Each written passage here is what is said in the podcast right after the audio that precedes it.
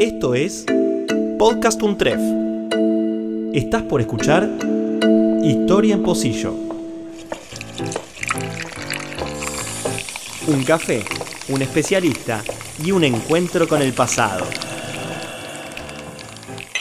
Episodio 8. Las mujeres en el peronismo, con Carolina Barrio. Yo todavía no, estaba recién empezando a hacer mi tesis de doctorado y fui a visitarlo, más que por la tesis en sí misma, por curiosidad.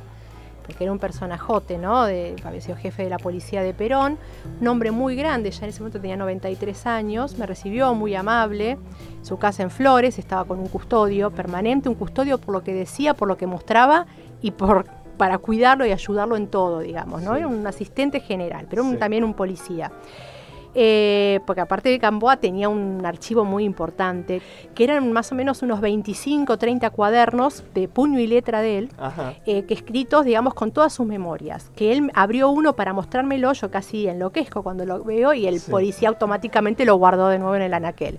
Cuando murió Gamboa me enteré después que eso la, hija lo vendió a un coleccionista privado en Estados Unidos. Pero lo que más me llamó la atención cuando lo voy a ver a Gamboa y que de alguna manera disparó años después unos temas de estudio fue que en cuanto entro, living, había un cuadro muy bonito, pero no figurativo, sino bien realista, de una Eva bastante entrada en carnes, por decirlo de alguna manera, regordeta. Sí. Una Eva vestida con su ropa de lujo, ¿no? O sea, O ese, sea- ese traje negro Dior que ella usaba para el, usó una, una oportunidad para una gala del Teatro Colón. Era el comedor del jefe de la policía de, de Perón. Exactamente. Que ya tenía 93 años. Esto, ¿Hace cuánto fue más o menos? Y 15 años por lo menos. ¿Hace 15 años? 15 años, Y sí. entraste al comedor y había un cuadro de una Eva gorda. Una Eva gorda. Y a mí me llamó la atención. Primero dije, bueno, a veces los artistas, ¿no? Sí. O se les pasa la mano, o no se dieron cuenta, o, O no les salió. de Eva. Claro, no, no sabía. Bueno, en la charla, mientras Sí. va discurriendo la charla, que fue bastante larga la charla con, con el comisario Gamboa, eh, que les invito a averiguar un poco quién es Gamboa, pero un personajote, este, me dice, no, porque mi señora, y me Sí. señala el cuadro de, de la esposa. Y Ajá. ah, le digo, esa es su, su mujer. Pues para mí era Eva gorda. Claro, para claro. mí era una Eva gorda, no, Sí, no sí, era otra cosa. El pelo rubio, el rodete, el vestido, las plumas, o sea, era un, digamos, una imagen de Eva muy conocida, pero distinta. Como una caricatura de Eva. Claro, pero muy central en esa Sí. habitación. Y entonces me contó que esa era su esposa y después me muestra otro cuadro que también era la misma regordeta. Este, o sea que no tenía nada que ver el, parecido físico, pero sí una simulación de ser una Eva con el traje sastre. Sí. Entonces me comentó que tanto él como su esposa, él se Sí. ponía su traje militar, porque era militar. Este, y salían a la calle Sí. y la esposa vestida como si fuera Eva, Sí. y que la gente se les acercaba y los abrazaba. Entonces el jefe de la policía de Perón simulaba ser Perón y su esposa ser Eva. Esto me quedó, digamos, como una anécdota bizarra en su momento. Llegué a mi casa, lo conté, nos reímos, ya está. Sí. Años después, cuando empiezo a investigar distintos temas relacionados con las mujeres, digamos, ya después de haber publicado Evita Capitana, o sea, b- bastante tiempo después empecé con una línea de investigación que tiene que ver con el rol de las primeras damas en distintas jerarquías. Sí. Y ahí también enganché con la esposa de Gamboa, con esta Eva Gorda. Y veo que hay muchas mujeres, ¿no? En distintos niveles este, institucionales, Sí. eh, o que sus maridos tienen distintos niveles institucionales, esposas de gobernadores, esposas de ministros, esposas de jefe de la policía, este, de diputados, de senadores que tienen una acción social y política similar a la de Eva. Y eso me introdujo en todo un universo, ¿no? Este, lamento no haberles tenido un celular en ese momento. No había en ese momento celulares para Sí. sacar fotos. Sí. Apenas te comunicabas con el celular, este, para poder tener una imagen de eso, porque realmente eh, es muy interesante ver cómo a partir de una decisión política hay otras mujeres que también empiezan a incursionar en política, esposas de. Ahí vos estabas empezando a estudiar el tema de la mujer en el peronismo o a partir de ahí empezaste a ver. No, no, yo ya estaba estudiando la relación, o sea, era, me empezaba con las investigaciones para mi tesis, pero me, a, a verlo a Gamboa no iba directamente con mi tesis, era más por decir, "Ah, voy a ver que, ya que tengo la posibilidad de ir a verlo a Gamboa, voy a ir a verlo, este, y hablar con él.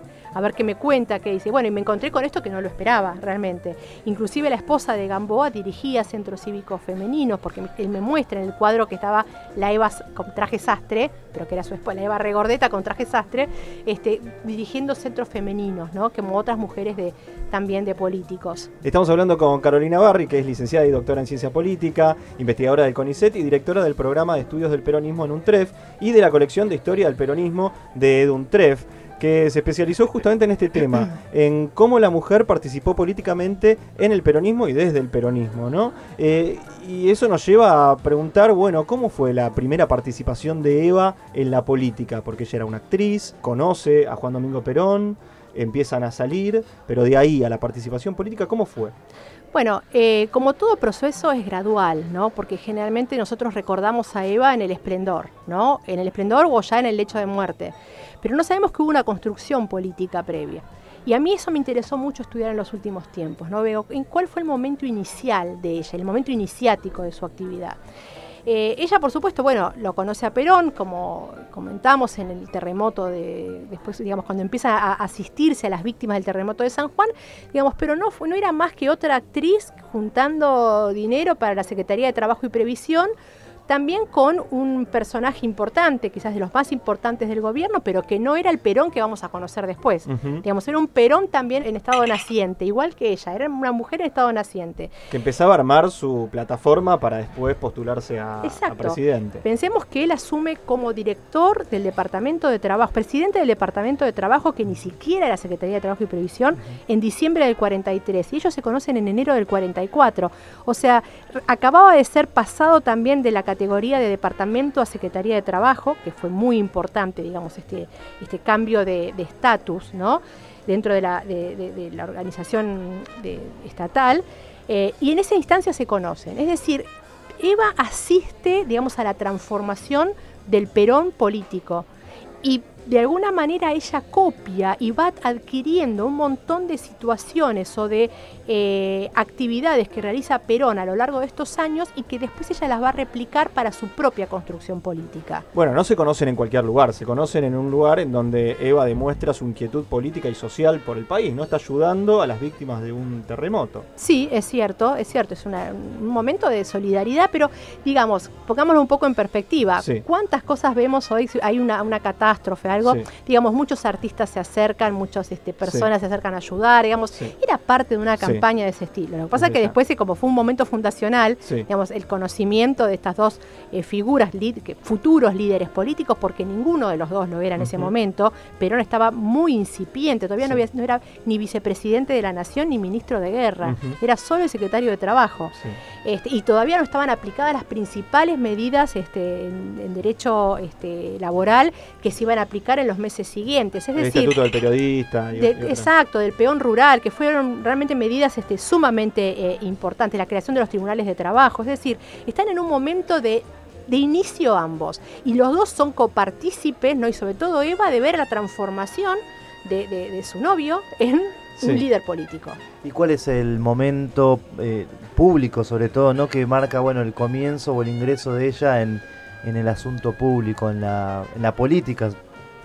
Bueno, eh, como decía, hay, todo un, digamos, un recorrido. ¿no? En un primer momento te imaginarás que una actriz eh, no era lo mejor para un coronel del ejército, ¿no? Y sobre todo que estaba remetido, como dicen los chicos hoy, ¿no? O sea, era difícil, digamos, este, bancar, digamos, a un coronel viudo, era disruptiva, primero que Perón la llevara al Teatro Colón, a la actriz Duarte, como lo decían los medios, actriz Duarte muy despectivamente. Ella empieza a trabajar enseguida como propagandista del gobierno a partir de un programa de radio, en Radio Belgrano, ¿no? Y empezando a difundir las, principales medidas del gobierno de la revolución del 4 de junio. ¿Estaba con Dijépolo, puede ser? Eh, tenía el personaje mordisquito que se preguntaba. Sí, eso, es un poquito posterior en el tiempo, digamos. ¿Viste, lo que hacemos historia? Por más que vengamos de ciencia política, tenemos que manejar los años porque cada año es como, ¿viste? Pero sí, digamos, después tiene una relación con, con digamos. Pero esta etapa, pensá que es una etapa muy inicial de ella donde realmente la, la, forma de hablar era en general muy despectiva hacia la actriz Duarte. Todavía ni se había casado con Perón. casa con Perón después del 17 de octubre. Digamos, en todo este proceso ella, bueno, empieza, a, ser propagandista del gobierno con un programa, este, creo que era semanal, no me acuerdo bien, este, comentando las medidas principales del gobierno de la revolución del 4 de junio, ni siquiera del, digamos, el futuro Perón presidente empieza después del 17 de octubre, que si quieren nos detenemos un momentito, ¿no? cuál era la actividad de Eva el 17 de octubre, que la mayoría de las películas, de las obras de teatro, los musicales, la muestran una Eva absolutamente empoderada, como se dice ahora, este, que se los llamando a las masas. Llamando a las masas, yendo a Berizo, yendo a Ensenada, levantando obreros, levantando sindicatos. De hecho, ahí nace el término tal vez descamisado, ¿no? Cuando ella dice que, que, ve a, los descamisados y a los que no son descamisados, pero ella los considera igual descamisados. Claro, eh, eso sí es, muy interesante la evolución del término descamisado, que lo tenemos incluido en nuestro diccionario histórico del peronismo, que estamos este, trabajando acá también en Eduntref y que va a salir en breve. Está también bien desarrollada cómo es la historia de este, de este término descamisado, ¿no? El 17 de octubre, vuelvo ahí. Eh, Eva, que está como una novia llorante como toda novia que tiene a su novio preso. Claro.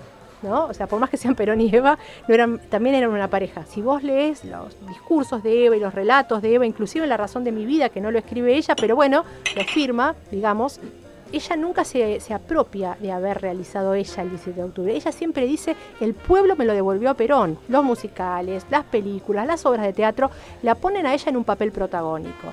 Y ella no lo tiene el 17 de octubre. Ella hace lo que podríamos haber hecho cualquiera de nosotras en la misma situación llamar a los amigos, tratar de con un abogado de poner un recurso, a ver, bueno, un habeas corpus, dónde está su pareja, es decir, y sobre todo una, situación de mucha angustia, que lo reflejan las cartas de Perón que le escribe desde Martín García, ¿no? que está preocupado por su salud, que no se ponga nerviosa, que esté tranquila.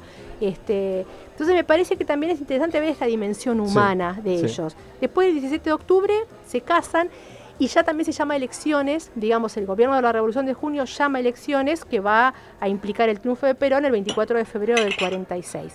Y ahí Eva también tiene un papel ya distinto. Ella aparece, digamos, en los actos de campaña que era una cosa bastante inusual, que una esposa de un candidato lo acompañe. Si bien ella no hablaba, ella estaba callada de la boca, ella recibía las cartas, eh, recibía flores. Claro, una especie de asistente. Sí, pero estaba. Sí. Eso es interesante, estaba. De hecho, su primer comienzo fue bastante, fue un tropezón en realidad, porque durante la campaña, digamos, la participación política femenina podemos dividirla en la formal y en la informal, como para hablar así a grandes rasgos. La formal estaría dada, digamos, con la posibilidad de acceso a bancas, a cargos selectivos y poder votar. La informal es la que se realiza más allá de lo jurídico, es decir, la mujer siempre participó en política, pero, digamos, formalmente se empieza a dar después de la ley de voto. Entonces, digamos, esta inclusión, de esta incursión de Eva en la política previa, este, también implicó, digamos, un montón de, situaciones complejas. Por ejemplo, esto también es una anécdota muy interesante que, que pasó en el Luna Park en febrero del 46. Eh, había centros cívicos femeninos que apoyaban a Perón. Eran como una especie de rama femenina de centros cívicos del Partido Laborista, de la Unión Cívica Radical Junta Renovadora, que es la otra fuerza que... y después de centros cívicos como más independientes. Estos centros cívicos, especialmente los laboristas, organizan, y perdón, y uno del sector universitario, que también hay que marcar eso, ¿no? Había un sector que se llamaba el Centro Universitario Femenino que apoya directamente la candidatura de Perón. Eh, estas mujeres hacen un acto de campaña en el Luna Park y la idea era que fuera el candidato del momento a hablarles. Pero a ver, pensemos un poco, Perón estaba en campaña, una campaña breve, extenuante, este, digamos, por todas las provincias, yendo en, tren, digamos, no, se viajaba en... aparte Perón había tenido una situación en un vuelo, este, cayó un avión en el que volaba, con lo cual tenía bastante temor a volar, él prefería no, no volar, o sea, todo lo que sea por tierra era más, más cómodo. Y organiza este acto en el Luna Park y Perón no va. A último momento decide no ir y la manda a Eva. Le pide a Eva que vaya y le pide a Guardo, que era eh, candidato a diputado, y iba a ser futuro presidente de la Cámara de Diputados. O sea, las organizaciones eh, de participación política femenina organizan este acto en Luna Park y no va Perón, va Eva. Va Eva. Eva no puede dar el discurso. Las mujeres se enfurecen cuando se enteran que Perón no va a asistir. No la dejan. No, porque empiezan a los gritos, empiezan este, o sea, a tirar cosas, a romper eh, sillas, o sea, ¿no? Nuestras abuelas. Mis abuelas no, pues no eran peronistas, pero Sí, mi digamos, abuela tampoco, pero de, sí, de haber sí. estado probablemente, o sea, digamos, etariamente, para pensar en edades, empiezan a, a romper cosas, pero una cosa muy graciosa que sucede es que cuando entra Eva, estaba Ricardo Guardo, Ricardo Guardo era una figura así como muy buen mozo, alto, este, elegante, ¿no?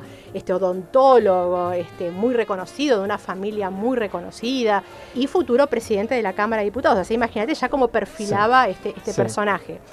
La acompaña Eva iba con un hermoso traje de verano, clarito, así Sí. tipo tu, tu suéter, Sí, este, muy Un suéter clarito, beige, no beige, ve. que no se ve, pero es, es bien beige. Y las mujeres se sacan el alfiler del sombrero, porque todas iban con sombrero, Sí, por más sí. que era un acto político, los hombres iban con traje y corbata, las mujeres iban con sombrero con alfiler, se sacan el alfiler del sombrero y empiezan a pincharlo en la baja espalda, por no decir No. otra cosa. Entonces Guardo eh, aparece en el escenario y una de las mujeres que estaban en el escenario con él, la de Frisi de Longoni, que era la que presidía estos centros cívicos, me, me- me lo comentó, dice que ve que Guardo tenía todo lleno de puntitos rojos, el traje todo en la parte de atrás. No. Y eran estas tipas que se sacaron el alfiler y empezaron a pinchar de la bronca que tenían que Perón no ¿Y había cuándo ido. da vuelta esa imagen, Eva? ¿Con, con qué empieza? Enseguida, Sí. enseguida, digamos, cuando asume Perón la, la presidencia, y esto me parece que es un momento de inflexión muy interesante en muchas cosas, Perón asume en junio, a los, el 4 de junio, a los 10 días, el sindicato de hospitales privados, sanatorios y demás, y enfermeros, hace un acto donde a Eva la nombran la primer samaritana argentina, un Sí. título bíblico, de los muchos que Eva va a adquirir a lo largo de estos años Sí, primero y todavía podemos decir inmerecido. Porque que después sea la jefa espiritual de la nación, digamos, tiene otros correlatos, digamos, Sí. otros sustentos. Por otra parte, ella no asiste al acto, está enferma. Junio probablemente sea una gripe, algo así. Asiste Perón en nombre de ella y ella habla por radio Ajá. desde la cama y la escuchan en este acto. O sea, cosas que después van a ser bastante normales, digamos, o bastante habituales dentro de- del peronismo. Este momento inicial, que como brotado de la nada, aparece este título. ¿Cómo llega el voto femenino? Bueno, el voto era una propuesta ya del gobierno de la Revolución de Junio que no se llega a plasmar porque hubo oposición de los sectores feministas, de ciertos sectores, a que un gobierno tildado de dictatorial este, diera una ley de voto a las mujeres, que ellas preferían tenerlo a través de un parlamento libre este, y a partir de elecciones.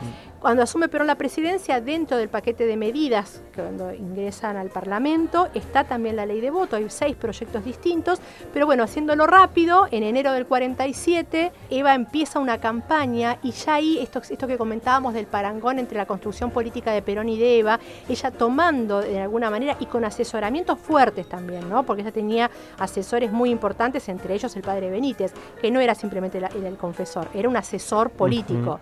Pero todavía estamos hablando de una Eva bastante incipiente. ¿eh? Ella empieza a armar los centros cívicos femeninos María Eva Duarte de Perón, como Ajá. una línea interna casi dentro del peronismo.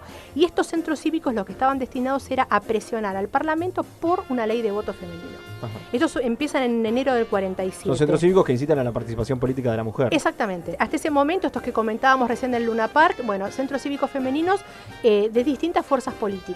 Pero acá ya empieza a largar sus propios centros cívicos y con su nombre, y su nombre completo. Fíjate que no es Eva Perón, es María Eva Duarte de Perón, es el nombre, era un Sí. sello. Sí. En simultáneo aparece la ayuda social María Eva Duarte de Perón. Sí. Es decir, su sello distintivo era el nombre completo que después van a trocar a Fundación Eva Perón, ¿no? Y después el Partido Peronista Femenino, pero bueno, que cambia por otro nombre, digamos, la, la- la rama femenina del, del peronismo. Estos centros presionan bastante y ella particularmente presiona mucho en el Congreso, entonces por eso es recordada como la artífice indiscutida de los derechos femeninos.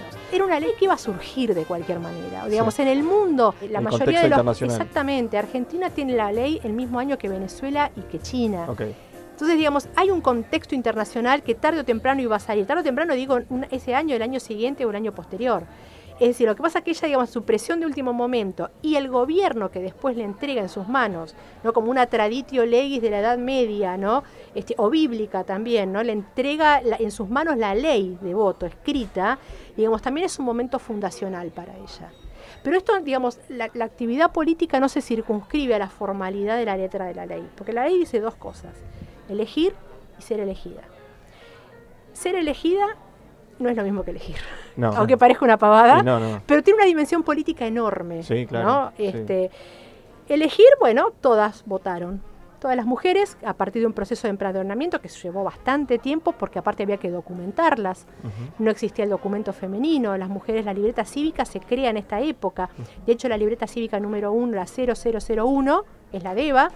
La número 0002 de la esposa de Mercante. Mercante era el gobernador de la, el gobernador de la provincia de Buenos Aires. Elena Caporale, que también tiene una relación cierta, cierta amistad con, con Eva, tiene la libreta 002. ¿Y quién era la 0003? Otra. La, mujer del gobernador de San Juan. Eh, no, frío. Era la amante de Juan Duarte, Elina ah, Colomer. Del hermano de Eva. De la hermana de Eva. O sea, ese es el. Del que también se han hecho películas. También se han hecho muchas películas y muchos, mucho para investigar ahí también. Eh, entonces, a partir de ahí, digamos, eh, eh, aparecen otras figuras, otras mujeres en la política. Bueno, la mujer del gobernador de, Mercante es una de las que va a tomar relevancia en esa época y va a participar políticamente, ¿no? Exacto. En este momento tenemos un momento de inicio en la política, en la actividad política y social de muchas esposas de, digamos, mujeres que construyen a partir de las carreras políticas de sus maridos. Así como hablábamos de la Eva Gorda, bueno, estas mujeres de alguna manera también toman esta figura, digamos, o, llevando adelante la figura de Eva, empiezan a imitarla no solo en la vestimenta y en el rodete, que eso sería lo más, lo más fácil, sino también en la actividad social y la actividad política y en ser propagandistas de la actividad política de sus maridos, en la línea interna dentro del peronismo. Y en ese caso tenemos a muchas mujeres. Tenemos a la esposa del gobernador mercante, que vos mencionabas recién, Elena Caporale tenemos a la esposa del gobernador de San Juan, Elida Basualdo de Godoy, una familia muy tradicional sanjuanina. En San Juan eh, debemos decir que el voto femenino estuvo antes, ¿no? Exacto. la ley de voto en realidad surge con Sarmiento, mediados del siglo XIX, que es el primero que le otorga con ciertas limitaciones el voto a la mujer. Eh, las mujeres después votaron de una reforma constitucional realizada en San Juan, votan por primera vez, creo que es en 1927, y también son elegidas en esa elección este, por primera vez mujeres. Ahora, después de ahí, como el gran problema de poder permitir que las mujeres votaran es el empadronamiento, el, empadronamiento y el enrolamiento, digamos, el empadronamiento masculino, ustedes saben bien, va de acuerdo al enrolamiento militar. El femenino, al no realizar actividad militar, este, era más dificultoso. Entonces, votan en ese momento en San Juan y como los padrones no se actualizaron, no volvieron a votar hasta 1951. Y entonces estas mujeres empiezan a participar tanto en la propaganda de la actividad política de sus maridos como en sus propias iniciativas sociales y políticas. Exactamente, y armando sus propios centros cívicos femeninos también. ¿No? Acá estamos hablando todo previo a la creación del Partido Peronista Femenino, que es en el 49. Y estas mujeres, como te decía, tenemos otro caso, por ejemplo, en eh, Corrientes, la esposa del gobernador Filomeno Velasco, otro personaje que había sido jefe de la policía de Perón, tremendo personaje. Este, y acá hay una anécdota muy, eh, muy interesante que no, no es mía, pero es de una colega que, con la que estamos participando para hacer un libro sobre estas primeras damas femeninas, eh, primeras damas políticas dentro del peronismo, eh, que ella cuenta que cuando va a entrevistar, creo que es a la hija de esta mujer, de, de Bonfiglio, eh, la va a ver a su casa y le muestra fotos del partido, ¿no? Dice, bueno, acá estoy yo inaugurando, este es el día que llega la delegada, porque adelanta un poquito en la historia, estas mujeres, digamos, tienen una actividad fuerte hasta la creación del partido en el 49. Cuando se crea el Partido Peronista Femenino en 1949, estas mujeres pasan a un segundo plano, ¿no? Así como antes era una suerte también de delegadas de EVA en las provincias, en este momento EVA, digamos que les, pone paños fríos, de alguna, para decirlo de alguna manera. Y las que toman protagonismo son las delegadas de EVA en las provincias. Cuando llega la delegada, se entrevista con la esposa del gobernador, que la esposa del gobernador lo que le, dio fueron las fichas de afiliaciones, mostrarle las cosas que estaban haciendo en la provincia. Entonces mostrándole las fotos, le dice, bueno, acá está la delegada, el día que llega, se cae la foto. Y entonces figuraba atrás, negra de mierda, decía. de la esposa del gobernador decía sobre la... Sobre la delegada censista en Corrientes.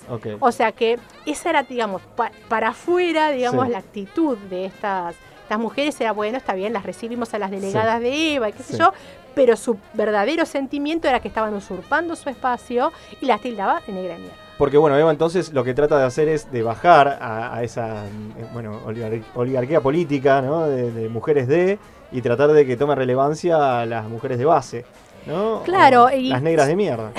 claro, en, realidad ella nombra 24 mujeres en cada una de las provincias y territorios nacionales, Sí. que todavía no, no- no habían sido constituidos en provincias, y envía delegadas suyas para armar el partido. En realidad lo que pasaba es que no sabía cuántas mujeres peronistas había, era medio desbande el tema. Claro. O sea, se armaban centros cívicos, centros cívicos que dependían de Eva, hasta los María Baduarte de Perón, Sí. otros que antes no dependían, pero que pasaban a depender de ella. Como unidades básicas, digamos. Exactamente, son el antecedente de las unidades básicas femeninas, que fueron muy importantes en la época. Pensemos que estas mujeres no tenían una participación, o sea, había participación Tenían que aprender a política. participar políticamente. Exacto, había participación política, por supuesto. Lo que generó el peronismo fue la participación masiva de estas mujeres. Ni tampoco tenían la disciplina como para decir, bueno, te- tenemos que hacer tal cosa o No, tal no, otra. no. ni- Y Eva en materia de disciplina fue bravísima, ¿no? Entonces, bueno, ella de alguna manera envía estas delegadas y es una suerte de intervención velada. ¿no? En todas las provincias y territorios. ¿Y cuál es la participación de estas mujeres? en- Estas mujeres lo que hacen es organizar el Partido Peronista Femenino en cada provincia y territorio.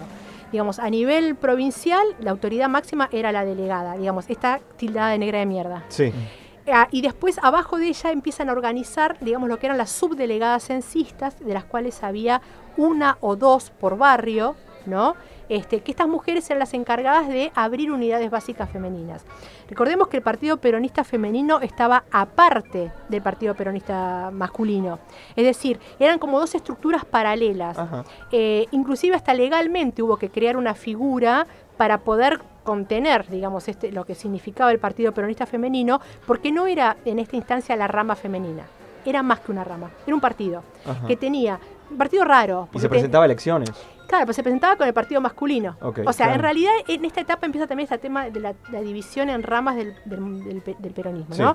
La rama sindical, la rama política y la rama femenina. En las listas de elecciones veíamos candidatos de la rama sindical, o sea, de la CGT, candidatos de las mujeres y candidatas este, varones de la rama política, del partido peronista masculino, digamos.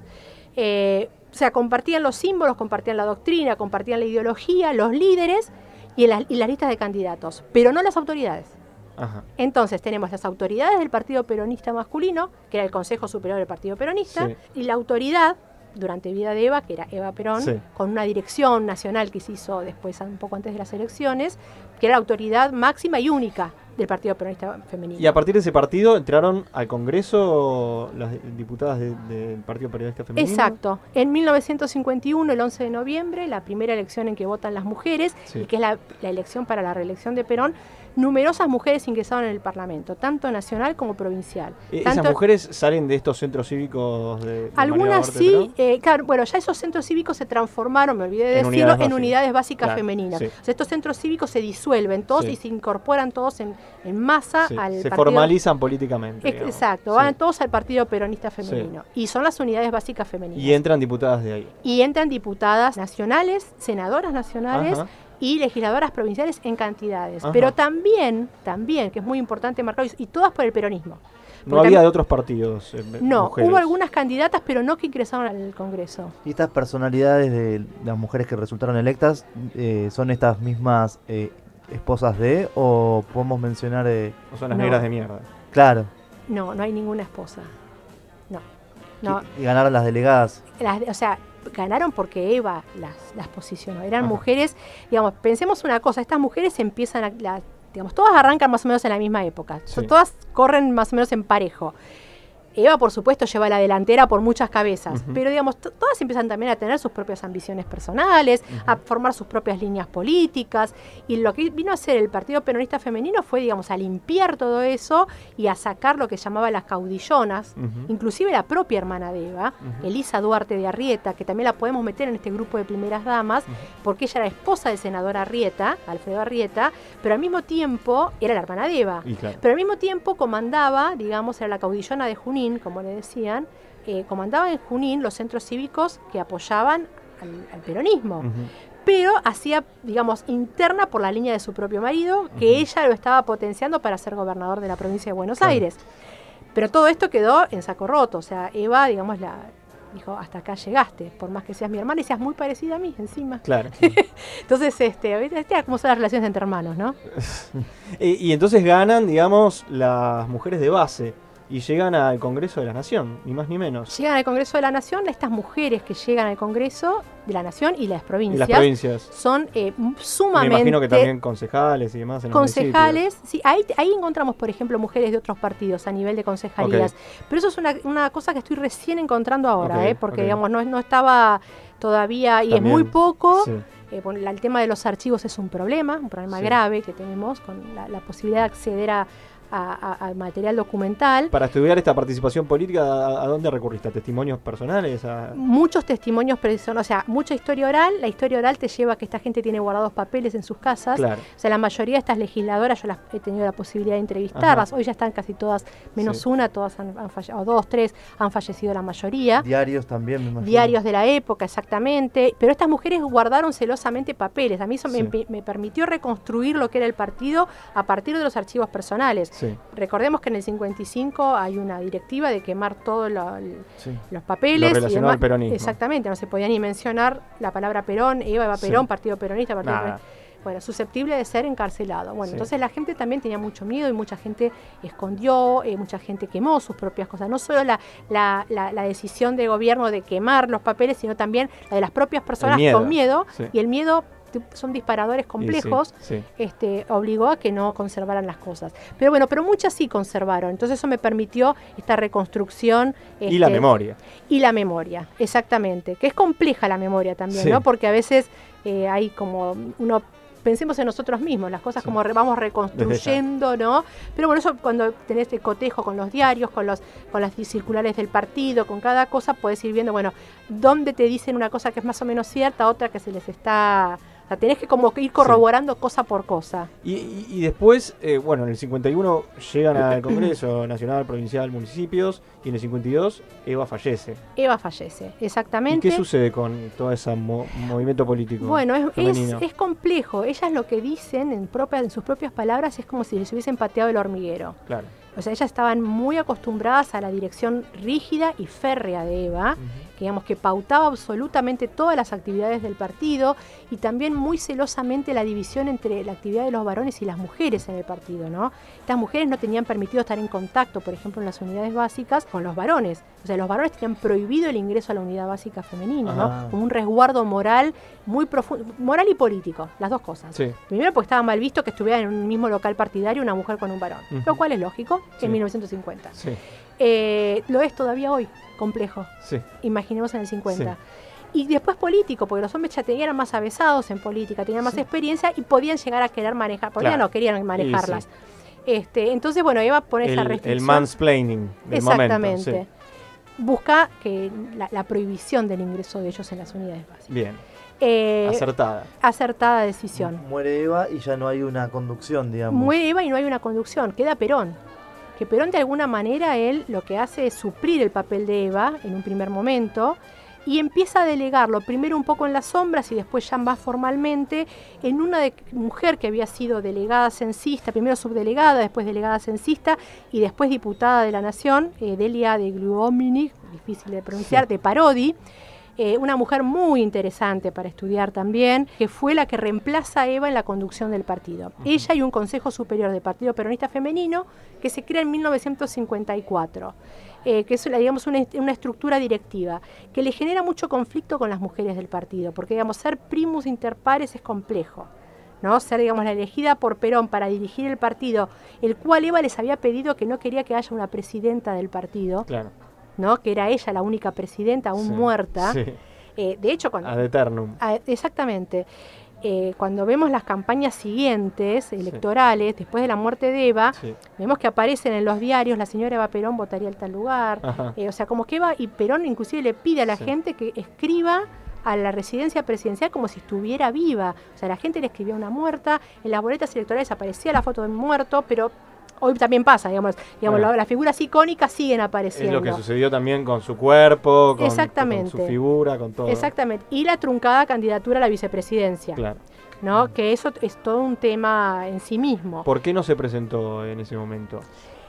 A ver, ella, digamos, tenía un apoyo muy fuerte de la CGT. Sí. Digamos, su principal herramienta de construcción política, así como lo vimos recién con la primer samaritana, después esta, esta relación siguió, ¿no? De Sí. mutuo apoyo y de construcción mutua, tanto de la CGT como de EVA.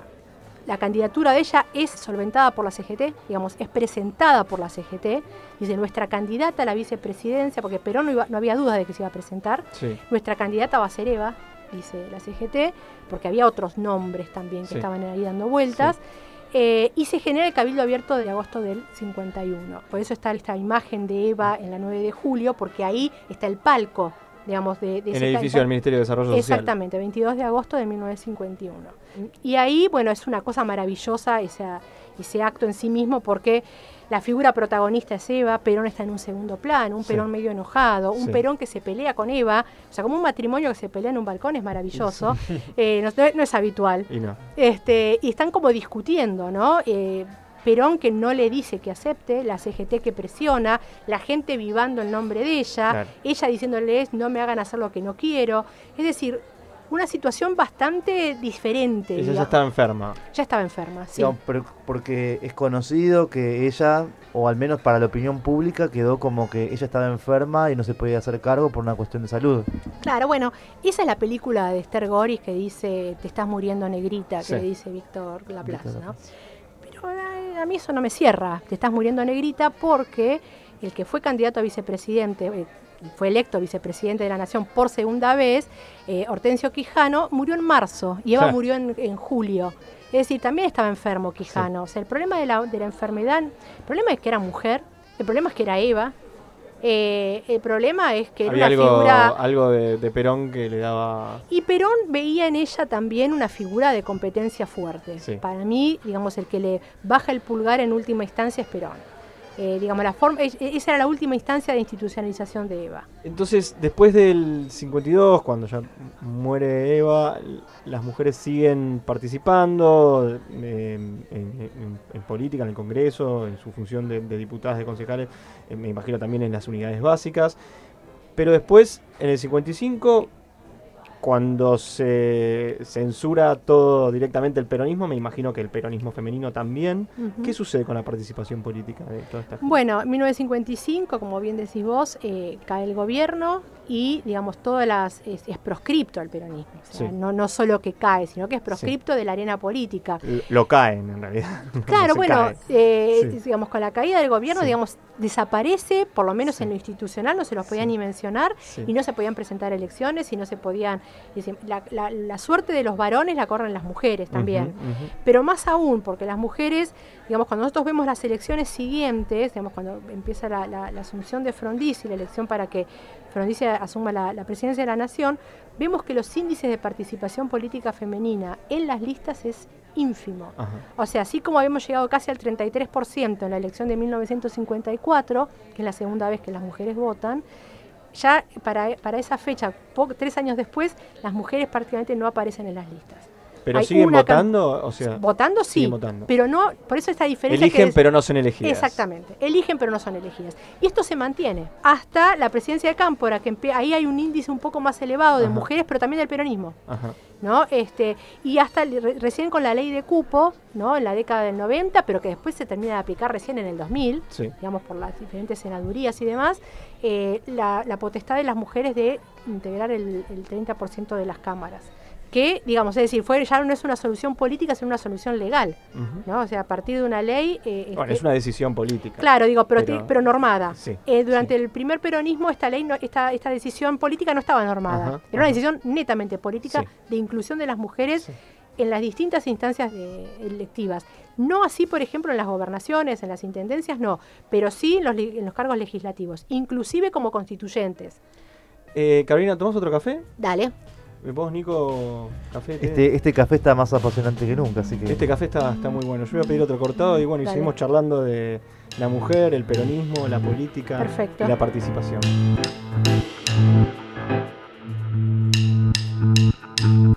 Esto fue Historia en Pocillo. Suscríbete para no perderte ningún episodio. Estamos en Spotify, Apple Podcast, Google Podcast y en tu reproductor favorito. Seguí escuchando. Podcast.